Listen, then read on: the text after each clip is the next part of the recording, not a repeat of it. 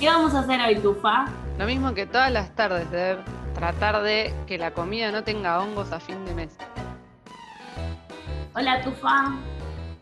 Hola, Deb. Estoy nerviosa hoy. Pero pará porque me estás spoileando. Ah, bueno, todo tuyo. Hoy va a pasar algo raro, chicos y chicas que nos están escuchando, gente del otro lado, porque por primera vez en ya un mes o más de un mes, traigo yo a mi amiga. Y Tufa está como, ay, ¿qué va a pasar? Estoy tan nerviosa que me anoté toda una página de preguntas para hacer con todo mi quilombo. Así que estoy haciendo investigación. Como yo no soy periodista, tuve que jugar al periodismo y adaptarme. Así que nuestra invitada tiene que estar preparada para cada pregunta porque yo las vi y hay algunas que las tuve que ¿eh?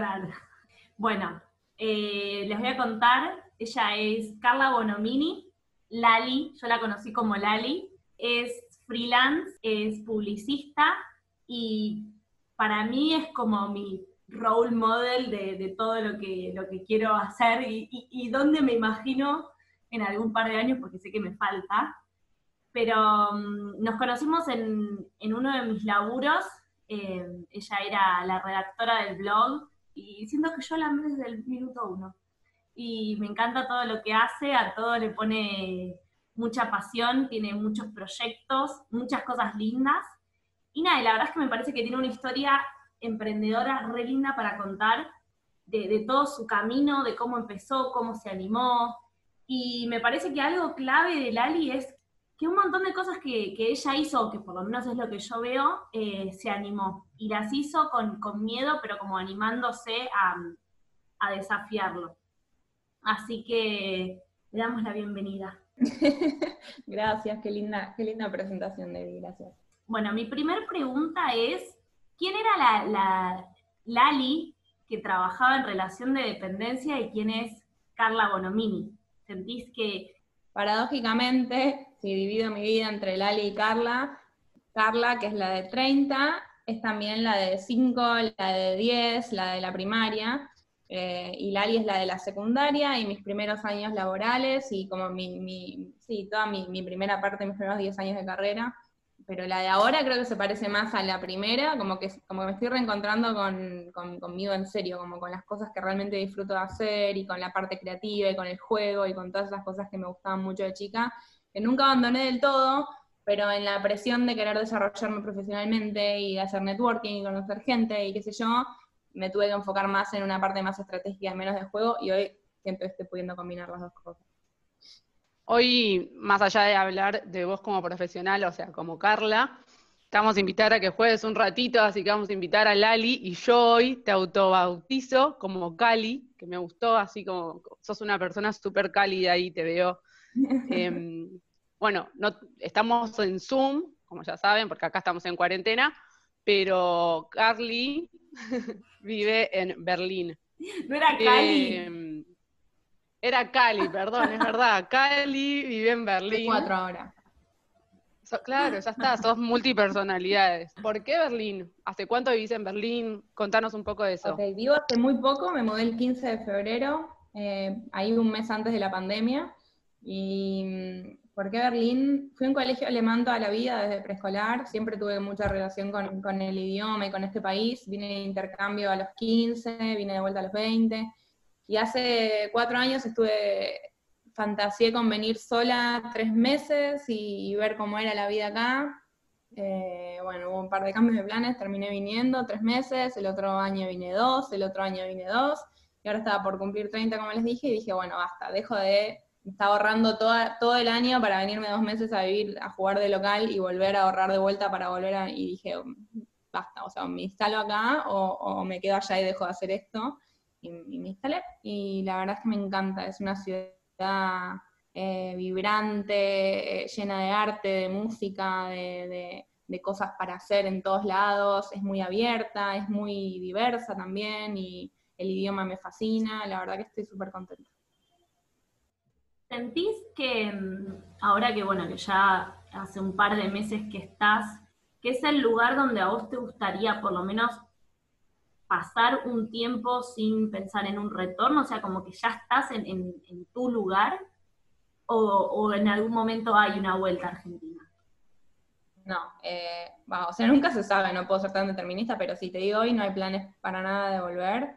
Eh, planeo quedarme acá muchos años y si me fuera, seguro sería por acá o por Alemania o por el resto de Europa, no creo que, no creo que vuelva. Eh, lo que más me costaba de despegarme de Argentina eran mis viejos, yo soy hija única y siempre que fantaseaba con irme era como, uy, pero mis, y se fueron mis viejos a vivir a México, así que me lo hicieron fácil y, nada, ya está. No, sí está mi abuela, están mis amigas, están mis abuelos, hay un montón de cosas que me tiran, pero el futuro que quiero construir acá me, termina tirando más en definitiva.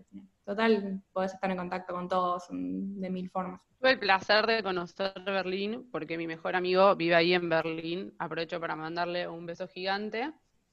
Y es verdad, a mí me pasó algo cuando fui, eso de la diversidad y la libertad. Yo caminaba por la calle, me acuerdo un día, literal salí en pijama porque había puesto toda mi ropa a lavar y nadie me miró raro, nadie me decía nada. O sea, yo caminaba en pijama por la calle y si estaba de pijama o vestida de gala o con el pelo violeta o lo que sea, daba igual y para mí fue algo fascinante ese lugar que me flasheó muchísimo. Creo que va un poco de la mano con lo que vos haces, con la parte creativa, con el arte con la expresión joven, con todo Seguro. Y sí, es tal cual decís vos. Es como que a nadie le importa demasiado lo que está haciendo el de al lado, entonces podés hacer lo que quieras y podés cruzar de alguien medio en bolas por la calle, nadie mira, como que están todos en la suya bien, no, no, no, te sentís juzgado para nada. Que por ahí en el resto, eh, no sé, tuve experiencias en, en otros lugares de Alemania y es un poco más tradicional. Por ahí me sentía medio rara por, no sé, tener tatuajes, por ejemplo, y en Berlín nada que ver, en Berlín es como que no, no pasa nada. ¿Cómo fue, o sea, cómo te diste cuenta vos eh, cuando estabas laburando que, querías dar, dar ese salto a, a, ser freelance? La verdad el bichito me lo, me lo, me, lo hizo picar una de, mis compañeras de trabajo, laburábamos en el departamento de, en ese momento no se llamaba así, después cambió de nombre, pero era el de contenidos, estaba yo generando la parte de ideas, estaba una chica más haciendo diseño y otra chica más en la parte más de comunicación y mandar newsletters internos y cosas así. Y laburábamos las tres en una oficina chiquitita separadas del resto, que era como una casita, o sea, tenías que cruzar un jardín y estaba la casita donde estábamos las tres solas. Y era lo más ese espacio, y la pasábamos re bien, y nos dimos cuenta de que hacíamos mucha sinergia, que teníamos una re buena relación, y una de ellas dijo, che, estaría bueno que tengamos algo de las tres. Y justo había terminado Breaking Bad y el último capítulo de Breaking Bad se llama Felina y, las tres éramos fans de Breaking Bad. Y bueno, y cuando pensando nombres quedó como Felina, podría ser Felina, y empezamos como una agencia digital entre las tres que se llamaba Felina Media. Eh, y surgió así, como medio una cosa, medio un juego, medio de verdad, que, eh, de repente conseguimos nuestro primer cliente y otro, y fue algo que teníamos paralelamente con el laburo, como una cosita extra, hasta que, bueno, vimos que tenía potencial y dijimos, ya fue, nos la vamos a jugar y, nos tiramos a esto. Bueno, yo me estoqué todo tu Instagram de pe a pa, y hubieron dos cosas que me llamaron mucho la atención. Primero, tus fotos, que me parecieron hermosas, me gusta mucho la, la visual que usás. Y segundo, tus colores. Siento como que tenés una hegemonía de colores en todo lo que vas transmitiendo no sé si es algo que lo elegiste, lo pensaste o como que vos sentís que tu vida va en esos colores. Eh, es una buena pregunta. Creo que es una mezcla de las dos cosas. No es que no es que pienso en, que, en tener cosas que entren en cierta paleta, sí es la paleta de colores que me tira, como la que me gusta, la que me pone de buen humor, la que me hace sentir identificada. Entonces, en definitiva, siempre me gusta que todo tenga un, algo especial. No sé, me compré un ventilador de escritorio el otro día, me gustaba que sea especial y rojito y no sé qué, como que todo lo pienso y termina teniendo todo un mismo lenguaje, pero no sé si está pensado, pero no. O sea, termina, termina viéndose así para la afuera, pero creo que es como parte de llevar lo que me gusta a todos lados. Igual sí soy una obsesiva con la grilla de Instagram y antes de subir una foto me fijo en, una app cómo quedaría con los colores y si no queda bien, subo una y después subo esa, como que tengo ahí una obsesión, pero en la elección de los colores creo que va más con colores que llevo en mi vida en general, colores más tierra, más cálidos y mostaza, ese tipo de colores. ¿Qué Se llama UNUM, es gratis. Bárbaro, dato para todos, UNUM,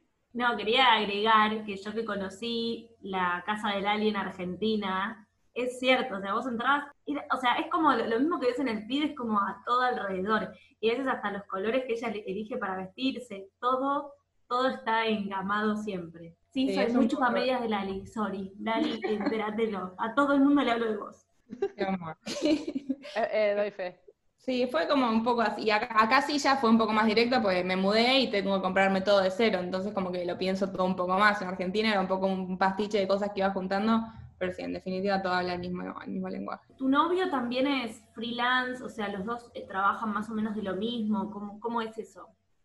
Mi novio era freelancer hasta hace un mes que la ONG para la que trabajaba cerró la parte de sistemas y al otro día le surgió una oportunidad de laburo zarpada acá en Berlín en una startup, así que empezó a trabajar ahí, eh, porque los ingenieros en sistemas no tienen un puto problema en su vida para conseguir trabajo, así que ya está, está instalado y está con un nuevo desafío acá en Berlín, tiene que ir a trabajar presencialmente, que está bueno también para que se inserte un poco, tiene que aprender alemán, como que son desafíos que están copados para que para salir un poquito de casa también y en la comodidad del, nido. Hasta el momento cuando los dos eran freelance, ¿cómo, cómo era la, vida cotidiana? ¿Cada uno tenía su espacio?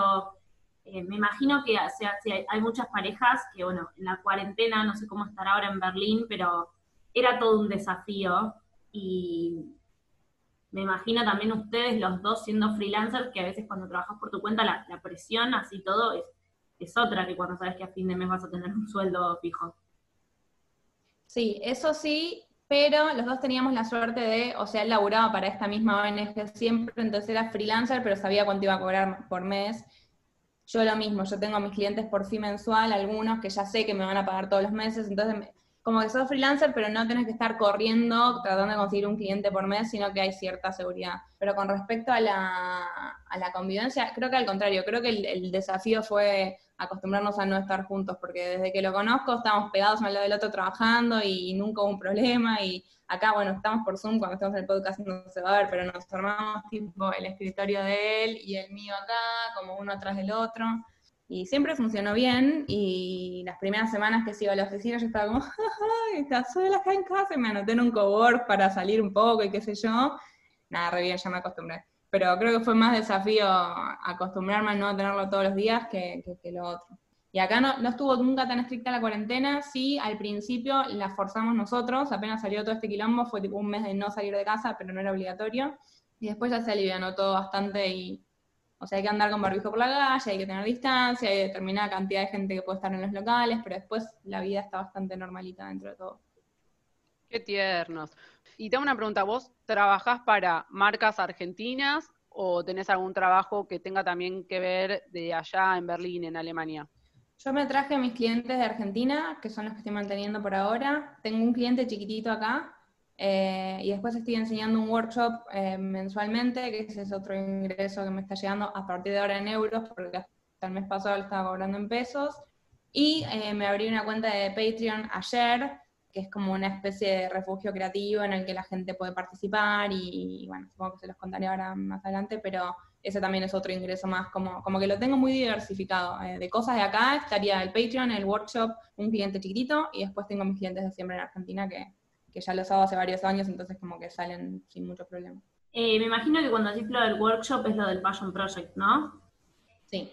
Yo lo hice, bueno, lo hice a medias por unas cuestiones de tiempos, pero la verdad es que me encantó, siento que me, que me ayudó un montón y, se lo estuve recomendando a todo el mundo, y es más, una amiga mía lo hizo, porque te hace como conectarte con, con vos mismo y, y, y, como que te den ganas de animarte a hacer algo distinto. Ahora, mi, mi pregunta es, porque lo venía pensando desde ayer, es, ¿el Passion Project es tu Passion Project? No, creo que no, porque está pensado distinto. Está o sea, si bien le pongo pasión y le pongo un montón de cosas que van en el workshop, no está pensado tanto como, como un Passion Project, sino como un emprendimiento en sí. Por ahí mi Passion Project podría ser mi newsletter mensual, eso es un Passion Project, creo. Pero el workshop en sí es más un emprendimiento. Em, y lo de Patreon nuevo, me costó un montón. Yo dije, lo está escribiendo mal. Hasta que después escuché cómo lo pronunciabas vos y dije, ah, no, la que no sabe soy yo, chicos. Em, me pareció una idea buenísima y por lo que veo es todo eh, digital, virtual. La idea es que en algún momento también se pueda materializar y que sean encuentros personales, que, que, que tenga un lugar físico. Por el momento es muy difícil estando yo acá y la mayor parte de la gente o es argentina viviendo en Argentina o es argentina viviendo en el exterior y tengo un par de personas del resto de Latinoamérica, pero nada que nos quede muy para hacer algo presencial. Sí me encantaría si, cuando voy a Argentina si puedo hacer algún encuentro con los que estén ahí o algo esporádico, pero por el momento algo fijo no. Sí fantaseo con la idea, si me decís de acá a 10 años cuál es tu sueño de vida, me encantaría que sea un lugar físico, que sea una escuela de creatividad en la que se pueda aprender un montón de cosas y haya clases y lo que sea, como sueño remila futuro. Hoy es un espacio virtual para fomentar esto, para fomentar la creatividad en la vida diaria. Creo que lo virtual eh, vino para quedarse. Igual quiero decir que este, este podcast va a quedar como evidencia, porque lo puedo asegurar que acá a un par de años ese lugar va a existir. ese sueño, vas a ver. Bueno, listo, ¿no? Vamos a ver que vamos a decir, mira, acá ya se decía. Nosotras tenemos la primicia. Me encanta este archivo. Saludos a nuestra yo del futuro. Ya, para conocerte un poquito más y para que nuestra audiencia nos conozca, te conozca un poco más, primero eh, quiero que tires así un chivo loco de todo, de tu Instagram, de tu newsletter, de tu todo, todo. Así que abrimos chivo, gente, lapicera. Anótense todo porque es una grosa y síganla en todo lo que hace porque de verdad no se van a arrepentir. Y por otro lado, te quería preguntar de algo que leí y me gustó mucho. Sos vegana y tenés como una conciencia que está muy piola con todo lo que es el medio ambiente. No sé si, pero por lo que yo siento, no sé si allá en Europa es como un poquito más fácil ser vegano, es un poquito más fácil como reciclar, ser consciente con el medio ambiente, ser consciente con tu basura. ¿Y qué le podrías decir a la gente que vive, por lo menos acá en Argentina, qué cositas son re fáciles de hacer y están re piolas y podemos ser un poquito más conscientes.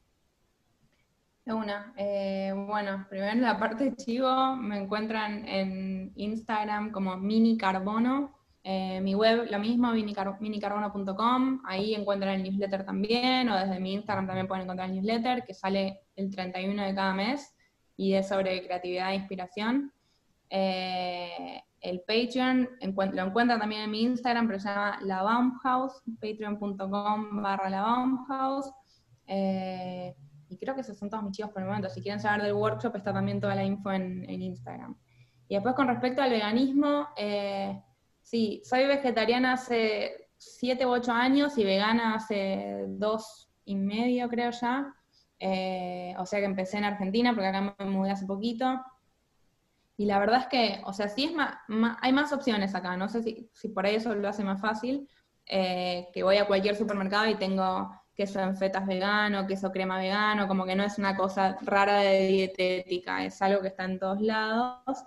Eh, pero en Argentina la verdad que también, sobre todo si viven en, Capital Federal, es súper recontra realizable, hay un montón de opciones, un montón de emprendimientos. Hay cosas que acá no hay, que son las ferias de emprendedores, eso acá hay muy poco, porque está todo muy regulado, Allá no está todo tan regulado, entonces hay un montón de ferias con emprendedores que te venden sus hamburguesas hechas recién y cosas, humus y salsitas y un montón de cosas zarpadas. Y es muy lindo lo que se está generando en Argentina alrededor del veganismo. Creo que cada vez somos más y, y, eso es algo lindo para todos, porque también es mejor para, yo siento que me siento mejor con, aparte de con mi conciencia, con, con, mi cuerpo, conmigo, desde que como vegano, me siento más tranquila, más sana, como más verduras, eso está bueno. Em, Después del lado del medio ambiente, honestamente no me, no me, no me puedo llamar una, una, activista medioambiental, me faltaría muchísimo. Trato de ser consciente con las cosas pequeñas, trato de reciclar. Acá también eso es más fácil porque ya de por sí están los tachos de reciclaje eh, preparados en, todos lados, pero también en Argentina se puede hacer y lo hacía. Em, y después, no sé, pequeñas cositas que ser más atenta a no estar comprándote una botella de plástico cada vez que tenés sed, sino llevar una botellita siempre en la mochila, eh, pequeñas cosas que se puedan hacer, pero no, no me considero una eminencia ni, ni, cerca en el tema y tengo un montón que aprender. Eh, sí estoy muy metida con el veganismo, pero, pero con cuidado del medio ambiente me, falta, me faltan varias carreras. Pero indirectamente me parece que, que ya con solo ser vegana estás ayudando un montón al medio ambiente el derecho de no consumir carne, de dejar de consumir ciertos, ciertos productos, estás ayudando a eso. ese es como un aporte súper grande. Eso es cierto, es verdad. Sí, la verdad que sí. La verdad que una de las mayores causas de contaminación ambiental es la agricultura ganadera. Así que ya siendo vegano ahí estás contribuyendo un montón. Pero por otro lado tengo mis paradojas. Viajo mucho en avión. Viajar en avión es recontaminante. Entonces como que me hace sentir medio incómoda ponerme la bandera del medio ambiente cuando sé que hay cosas que hago que están mal. Pero bueno, aporto desde otros lugares y nada, cada uno aportará su granito de arena desde donde lo aporta. Quiero decir, le voy a dar ahora el pie a Tufa. Ella tenía una pregunta sobre tus tatuajes. Pero me gustaron mucho y quiero que para nuestro Instagram nos des una foto así, que se vean los tatuajes. Te quedan muy cancheros, me gustaron mucho. De una, gracias. Sí, tengo demasiados, si me pongo a explicar todos, no termino más, y aparte es medio la historia de mi vida, pues cada uno va contando algo de mí, pero me alegra que te gusten. Y tengo a Berlín tatuado acá, así que eso sí te lo puedo mostrar. Antes de vivir, ahora ya es medio redundante porque tengo tatuada la ciudad en la que vivo, pero bueno, ya está hecho. El obelisco no, no entraba. y no llegó todavía. prontamente el obelisco, cuando después, dentro de 10 años tiene el tatuaje del obelisco y presencialmente el curso de creatividad acá en Argentina. Una de las dos se cumple. Lali, ¿cuál es el que más te gusta? Ahora tengo jeans y no lo puedo mostrar, igual va a ser un podcast, así que no lo van a poder ver, pero tengo una, uno que tengo en la pierna, que paradójicamente es el que más dudé en hacerme, porque me da cosa en la pierna, pero me encanta. Es, eh, no sé si vieron Mulan, pero es mi película favorita de Disney, siempre fue, y es eh, la peineta de Mulan con, con, la flor del cerezo alrededor. Era un momento de mi vida que yo estaba medio tristona y estaba tratando de salir de una, y es por la frase que le tira el padre de Mulan en una, en una escena que es, eh, la flor que florece en la adversidad es la más rara y la más hermosa de todas. No me tatué la frase, me tatué la flor que florece en la adversidad, y significa eso para mí, y nada, creo que es mi favorito. Y tenés esos tatuajes que, por esto que decía Tufa de, no sé yo por qué me hice el tatuaje. Hay algunos que sí tienen un significado y otros, ¿por qué no? Sí, seguro. Tengo algunos que estoy esperando cada año, averiguando a ver si avanzó la, la tecnología para removerse tatuajes, ya no duele tanto, ya no es tan cara, a ver si me los saco. Eh, pero tenía una época que fanatizada y me había hecho muy amiga de un tatuador. Yo siempre lo iba a visitar y me quedaba charlando con él y era como, che, ¿querés que te regale unas flores? Sí, dale. Y me regalaba unas flores en el brazo y así me tatué un cupcake en el dedo y un corazón que los detesto. Eh, y en la mano aparte, y estuve a punto de seguir, como que cada vez que iba era un dedo más, y después dije, no, bueno, vamos a parar con dos dedos, me parece prudente, por suerte paré, pero esos son de los que más me sacaría porque no significan nada, no me gustan, están todos borrosos. Pero había que intentarlo y en ese momento era una buena idea. En ese momento estaba re bien, sí, la pasé bien. La boludez que todos cometemos cuando somos adolescentes. Así es. A mí ya fue medio tardío, porque tendría como 23, medio boludona, pero bueno, sí. Bueno, la adolescencia es relativa. Bueno, como siempre digo, eh, va la última pregunta, que es una última pregunta que me encanta hacer. A usted la voy a transformar un poco, te la puse difícil. Eh, em, quiero que me digas algo bueno y algo malo que te haya llevado como este camino profesional que tenés. Siempre digo como alguna buena anécdota y alguna mala, eh, como no sé, buena digo, no sé, que te contrate, qué sé yo, Susana Jiménez, eh, pero me parece como que queda mucho más lindo que vos nos cuentes como algo bueno general y algo malo general para que quede que lo puedan escuchar.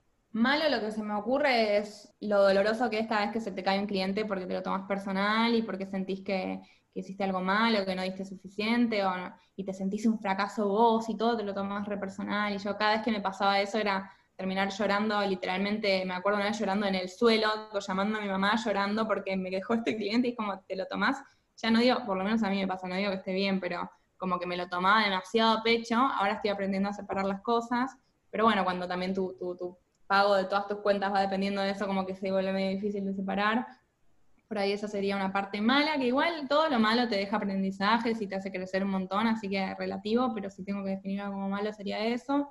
Eh, y como bueno, definitivamente la, flexibilidad y la libertad que tengo eh, de, de, trabajar desde donde quiero, de decidir si me quiero tomar un día libre, de creativamente también, si quiero empezar un proyecto, no sé, ahora estoy dejándome dos días por semana para trabajar en el newsletter y en el Patreon y en el workshop, y son cosas mías, y poder tener el lujo de decir eso me parece un montón, así que eso definitivamente es como lo que más, lo que más valoro, creo, de todo, de todo este camino recorrido. Hablas de poder trabajar cuando querés y de dónde querés. ¿Sos organizada o, más o menos? Como que siento que es algo que muchos emprendedores nos los vienen trayendo, que tenés que ser reorganizado, remetódico. ¿Vos cómo, cómo lo sentís? Yo soy muy organizada, sí, con estas cosas sí. No fui siempre así, de chica era un quilombo, mi cuarto era siempre una montaña de ropa hasta el techo y me, me retaban mis viejos todo el tiempo, todo era un desastre. Pero freelance fue como que era ordenarse o ordenarse y no me quedó otra y, dejé de ser tan hija del rigor y correr atrás del deadline siempre a todo último momento y me empecé a organizar más y ahora todos los domingos planifico toda la semana y cada día, cuando me voy a dormir, planifico el día siguiente por horarios que voy a hacer acá, como que lo tengo todo muy, muy controladito ahora y, me parece que es clave porque si no, medio que te deja llevar por la, por la cotidianidad. Bueno, Lali, la verdad es que estoy muy contenta con, con esta charla. Espero que, que, a vos también te haya gustado. Creo que tu la disfrutó tanto como yo. Y, nada, muchas, muchas gracias por, por haber sido parte. Gracias a ustedes por invitarme. Eh, sí, la paso bien.